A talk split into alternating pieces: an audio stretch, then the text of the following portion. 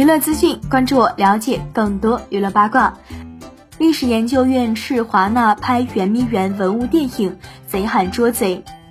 新浪娱乐讯，中国研究院发长文，针对华纳打造的关于圆明园被掠文物在欧洲失窃案的电影《中国艺术品大劫案》，研究院表示，这真是贼喊捉贼，强盗摇身一变成了主人。中国不但文物被抢，现在还要被扣上小偷的帽子。该片改编自2018年 GQ 杂志的文章，聚焦前几年在枫丹白露等多家欧洲博物馆发生的中国文物失窃案。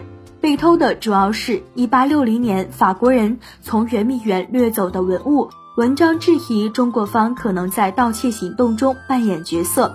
并探讨谁能拥有艺术、历史和文化等话题。历史研究院在文中讲述事件细节，回忆保利方面很热情地带这篇文章的作者参观保利艺术博物馆，却没想到对方写出了这样充满恶意的文章。作者还将中国派出考古学者参加海外散落中国文物调查的正当研究称为狩猎，为大规模偷盗做准备。历史研究院文中也提到，这篇文章在二零一八年发出时就引发了巨大争议，因为它侮辱了中国政府、中国历史考古学者，严重的伤害了中国人民的感情。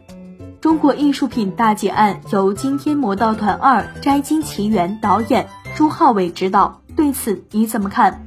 欢迎在评论区留言讨论。本期内容就到这里，下期精彩继续。